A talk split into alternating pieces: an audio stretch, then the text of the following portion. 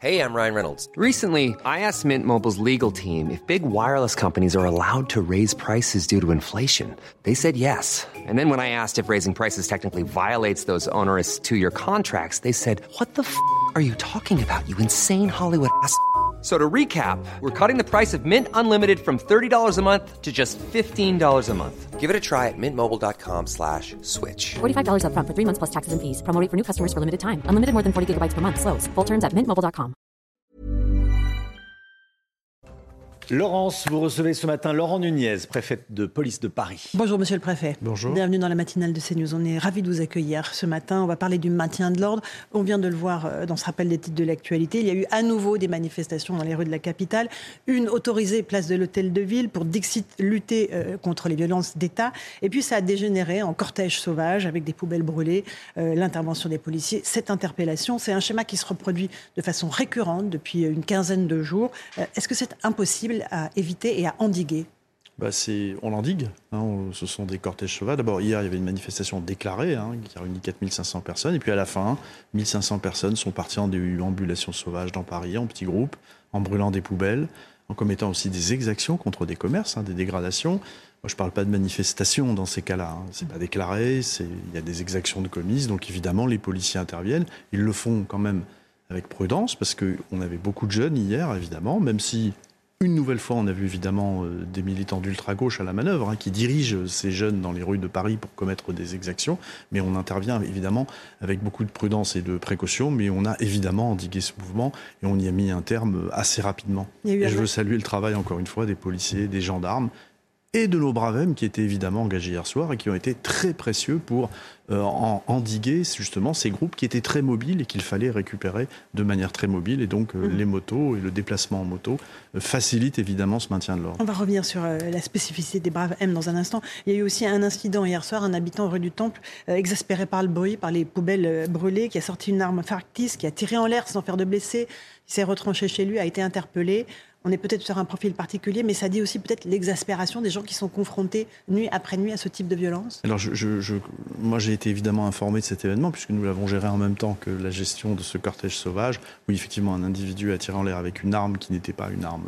C'est une arme d'alarme, hein, ça n'était pas une arme, une, arme réelle, et, euh, qui s'est ensuite réfugié chez lui. Et les policiers euh, ont dû, euh, en même temps qu'il y avait la gestion de ce cortège sauvage, donc euh, euh, pénétrer dans cet appartement où il s'était réfugié, interpeller cet individu. C'était rue du Temple. Après, je ne connais pas euh, le contexte exact, hein, donc je me garde bien de tout commentaire. Mais ce n'est pas un risque pour vous que des gens, des habitants exaspérés, puissent tenter de se faire justice par eux-mêmes? Ah ben, bien sûr, vous savez, le rôle des policiers, c'est d'éviter que ces manifestations, même quand elles sont sauvages, euh, commettent. euh, Il y a des exactions de commises. Et évidemment, on protège aussi euh, ces personnes, évidemment, bien sûr.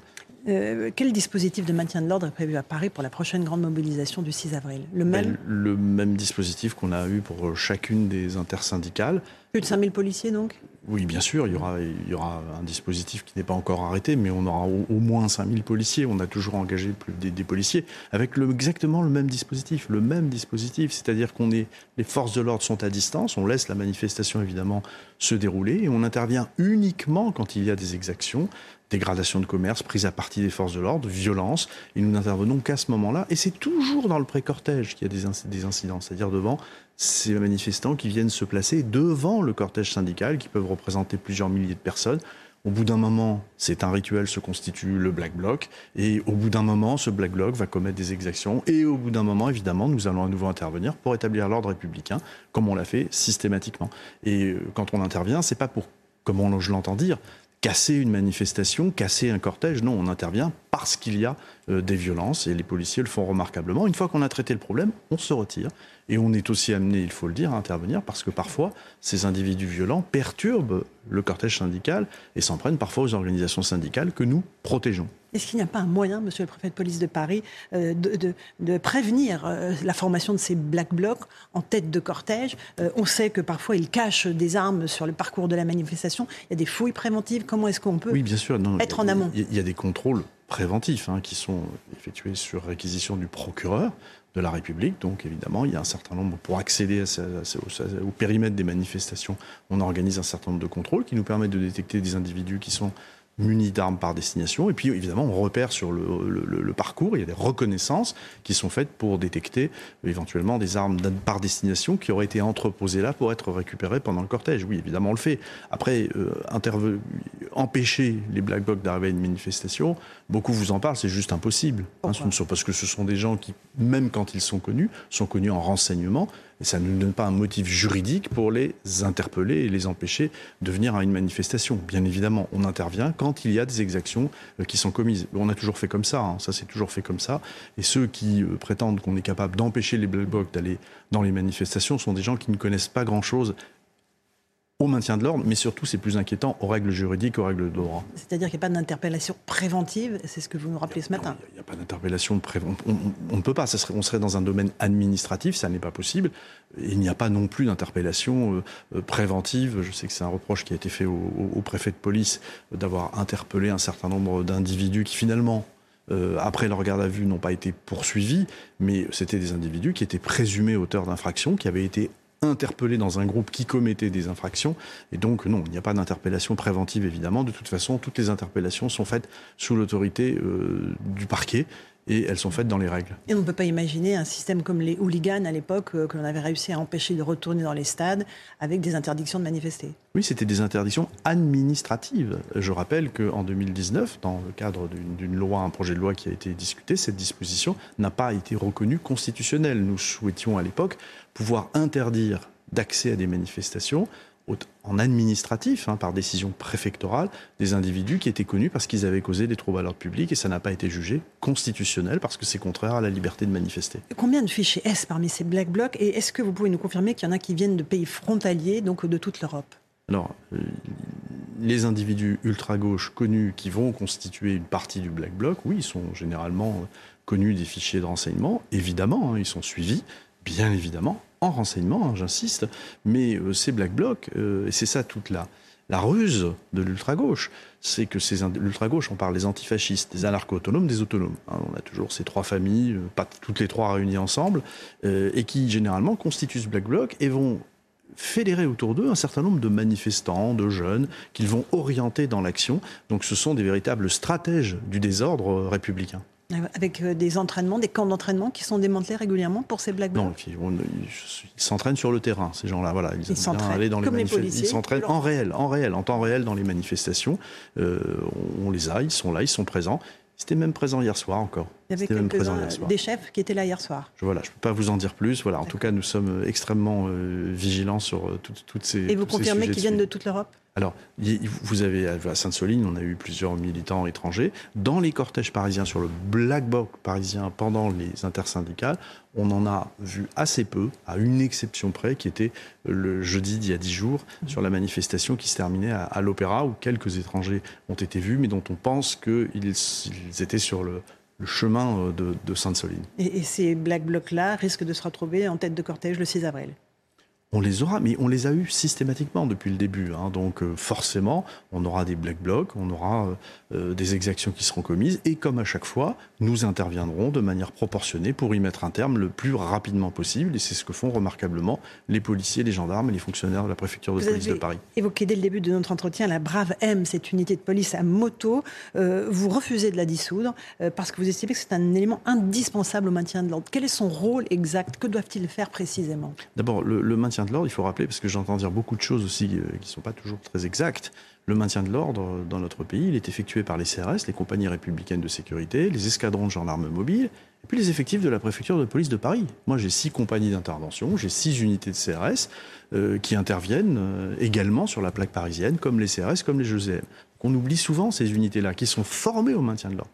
Les Bravem proviennent de ces unités, donc ils sont formés au maintien de l'ordre. La seule différence, c'est que ce sont des groupes qui se déplacent en moto pour aller beaucoup plus vite et récupérer des groupes violents qui se sont euh, dispersés, qui commettent des exactions. Et l'autre différence, c'est qu'ils interviennent plutôt dans des conditions, on les emploie plutôt, je les emploie plutôt, dans des conditions de maintien de l'ordre qui sont plus dégradées, où on est à la limite d'ailleurs de l'émeute urbaine en réalité, des violences urbaines en réalité.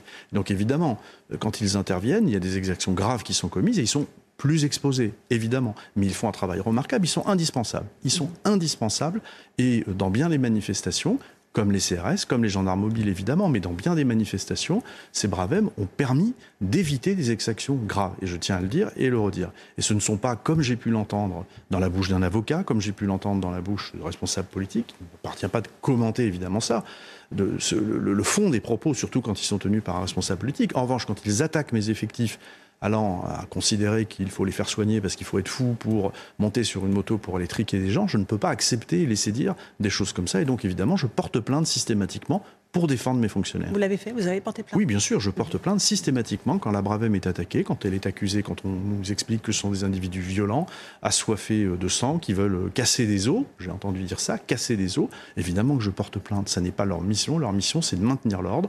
Ils le font remarquablement. Et soyons clairs, est-ce qu'ils ont le droit de donner des coups de matraque lorsqu'ils sont sur les motos ou pas? Ou est-ce qu'il faut qu'ils Mais c'est totalement interdit. Et, ça, et je, je mets au défi, je mets au défi quelqu'un de, de, de, qui démontrerait que nous avons des, des, des, fonctionnaires de la Bravem qui donnent des coups de moto en matraque, la, des, coups de matraque pardon, euh, en moto. C'est, la doctrine d'emploi le proscrit totalement. Ils doivent être pied à terre, se constituer en unité et intervenir. Euh, certains dérapages verbaux vous ont choqué, euh, scandalisé, euh, des, des, extraits audio de, de, de, ce que disaient certains policiers aux manifestants Non, mais bien sûr. Enfin, je, voilà, et vous l'aviez dit à l'époque Je, je l'ai dit, j'ai saisi les GPN, il y a des propos inacceptables qui ont été tenus, mais c'est le, le, le, le, fait de quelques-uns ne doit pas jeter l'opprobre sur toute une unité qui est encore une fois absolument indispensable en matière de maintien de l'ordre. Mais encore une fois, j'insiste, comme le sont les CRS, les EGM et les compagnies d'intervention de la préfecture de police de Paris. Je voudrais vous parler de l'état de fatigue de vos troupes. Certaines compagnies de CRS ont parfois fait plus de 24 heures d'affilée de vacation. Est-ce qu'on peut être un bon policier après 24 heures, encore une fois, s'endormir et, et être en, en action? Ça veut dire qu'il faut encore plus de maîtrise, et c'est ce qu'ils font. Ça veut dire qu'il faut encore plus de courage et de détermination, et c'est ce qu'ils ont. Voilà, donc évidemment qu'ils sont fatigués. Évidemment qu'être engagés comme ils ont pu l'être après le, le, le, 16 mars, euh, plusieurs nuits de suite sur des vacations extrêmement longues qui avaient commencé le matin pour aller dégager des blocages de dépôts de bus, de dépôts de bennes à ordures, euh, et puis la journée se poursuivant, se terminant le tard le soir, oui, évidemment qu'ils sont fatigués, mais je peux vous assurer que ça n'entame pas leur détermination à maintenir l'ordre républicain. Et ils ne sont pas affectés, effectivement, par ces accusations récurrentes d'une partie de la gauche et de la classe politique Mais ça, c'est autre chose, évidemment, mm -hmm. qu'ils sont affectés par ces critiques, ces accusations. Moi, j'ai l'occasion de discuter avec eux, avec leur hiérarchie. Le ministre de l'Intérieur l'a fait aussi, il s'est rendu, se rend régulièrement voir les policiers évidemment, qui sont affectés par ces critiques et euh, qui, qui, sont parfois indignes, qui sont parfois indignes, et euh, donc euh, ils ont besoin de, du soutien de, de, la population. Je crois qu'ils l'ont. Ils l'ont. Mais ils aimeraient. Ils aiment... Pour CNews, 85% des Français condamnent les violences contre les forces de l'ordre lors des manifestations. Oui, voilà, c'est très les bien, mais on aimerait entendre des mots de, de soutien mmh. quand les policiers, quand nous sommes mis en cause euh, sur des, certains actes, on aimerait bien euh, entendre certains responsables d'abord remercier les policiers et parler aussi un peu de, de nos blessés. Hein. Moi, depuis le début Combien du mouvement, j'ai plus de 400 blessés euh, dans les rangs des forces de l'ordre, policiers et gendarmes. Qui est énorme. C'est énorme, oui, c'est important, hein, dont, dont, dont, près d'une quarantaine qui ont été euh, qui ont été conduits à l'hôpital. Les 600 CRS blessés euh, aussi. Euh, Est-ce que la réponse pénale est à la hauteur, euh, monsieur le préfet Quand les policiers interpellent et qu'il y a des comparutions immédiates, l'immense majorité des gens sont, sont relaxés?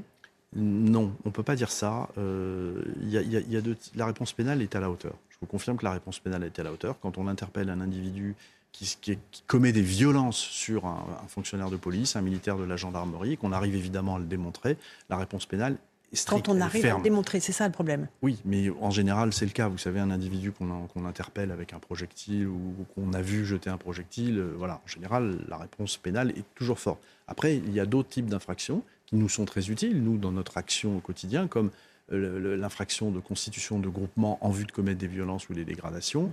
Qui sont parfois plus difficiles à établir dans le temps de la garde à vue. Et c'est ce qui explique cette différence entre le nombre de gardes à vue et le nombre de poursuites. Mais ça ne veut pas dire que la justice pénale, ça ne veut pas dire que, la justice pénale est, plus souple. Au contraire, ce n'est pas le sujet. Le sujet, c'est qu'il faut qu'on puisse démontrer, imputer une infraction à des auteurs, et ça doit se faire de manière extrêmement rigoureuse. On est dans un état de droit, et quand on ne peut pas établir la réalité de l'infraction, il est normal que les gens ne soient pas poursuivis. Mais j'insiste, ça ne veut pas dire que l'infraction en vrai n'a pas été commise. Mais bon, on n'a pas pu le démontrer, et bien tant pis. Est-ce que vous pensez pouvoir utiliser rapidement des drones pour le maintien de l'ordre? On attend évidemment un certain nombre de mesures réglementaires qui doivent valider l'utilisation de drones.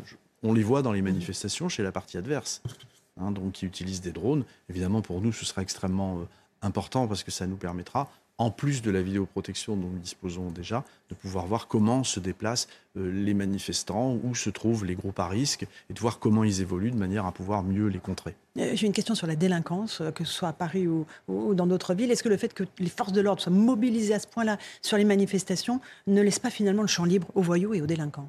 Alors non, parce que nous continuons à être... Il y a les, les effectifs, et notamment pour Paris, hein, effectifs de la sécurité publique, de la DESPA parisienne, sont présents, très visibles, et luttent contre la délinquance qui, qui continue de baisser hein, euh, à Paris. Donc la tendance observée en fin d'année 2022 euh, se confirme en ce début d'année 2023. On a des vols violences qui baissent de manière significative, les violences dans les transports en commun qui intéressent beaucoup euh, nos, concitoyens. Alors Évidemment, on part de haut, hein, donc les baisses, mais quand vous affichez des baisses à moins 30% sur les vols violences, sur les vols violences dans les transports, sur les violences dans les transports en commun, c'est important. Évidemment, j'insiste, on part de haut et donc il reste beaucoup à faire. Mais pour nous, c'est important parce que l'agglomération parisienne pèse beaucoup dans la délinquance nationale.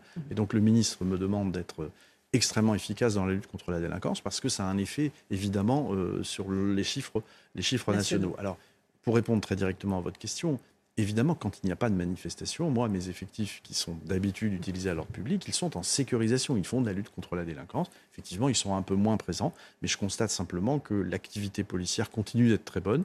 La délinquance continue à baisser. On continue d'interpeller énormément de trafiquants de, de stupéfiants. En janvier-février, c'est plus 35% de mise en cause par rapport à euh, la même période de l'année dernière. Donc voilà, il n'y a pas d'impact en réalité sur la délinquance, même si c'est vrai. Les effectifs d'ordre public qui, qui, quand ils ne sont pas occupés aux mmh, manifestations, font de la sécurisation, sont moins présents. Encore un mot sur le trafic de cocaïne qui explose. Euh, la cocaïne arrive dans notre pays de façon euh, immodérée. La lutte contre le crack dans le nord de Paris, c'est un véritable fléau pour les habitants. Là encore, est-ce qu'il y a une action qui va être menée? Oui, ben on l'amène depuis, depuis maintenant l'été dernier, hein, et puis le démantèlement du camp de Forceval, ce, ce, camp de consommation à ciel ouvert. Aucune, aucune scène de ciel ouvert ne s'est, à ciel ouvert pardon, ne s'est reconstituée. On continue euh, à disperser euh, les consommateurs de manière extrêmement régulière, et surtout à arrêter les trafiquants, les vendeurs. Une activité judiciaire qui est, qui est très soutenue. Évidemment, cette action, on va la poursuivre autant qu'il, le faudra. Euh, c'est, sur certains, c'est encore très compliqué sur certains territoires parisiens mmh. où les consommateurs se regroupent ponctuellement mmh. pour acheter des doses, consommer, mais systématiquement, euh, les forces de l'ordre interviennent pour les disperser. Et il y a un gros enjeu pour les JO 2024. Bien sûr. Euh, et là, il va falloir passer un cap. Bien sûr, mais c'est l'objet des plans délinquance zéro qui ont été lancés par le ministre de l'Intérieur et qui visent à densifier l'action policière, à augmenter l'action policière euh, sur, euh, sur les territoires où vont se dérouler les JO. L'activité a explosé sur ces territoires. C'est le cas On en parle Seine-Saint-Denis, voilà. hein, c'est le cas euh, à Paris. Et ce sont des vraies opérations, non pas comme j'ai pu l'entendre sur votre chaîne par une chroniqueuse, dire qu'on se contentait de comptabiliser ce qu'on faisait déjà. C'est complètement faux. On a augmenté les effectifs sur ces territoires, on a augmenté l'activité sur ces territoires, et la délinquance baisse sur ces territoires, sur ces zones que nous avons euh, ciblées. Merci beaucoup. Monsieur le préfet de police de Paris d'être venu ce matin dans la matinale de CNews pour remettre euh, évidemment euh, les choses en place. Merci à vous. À vous, Romain pour la suite.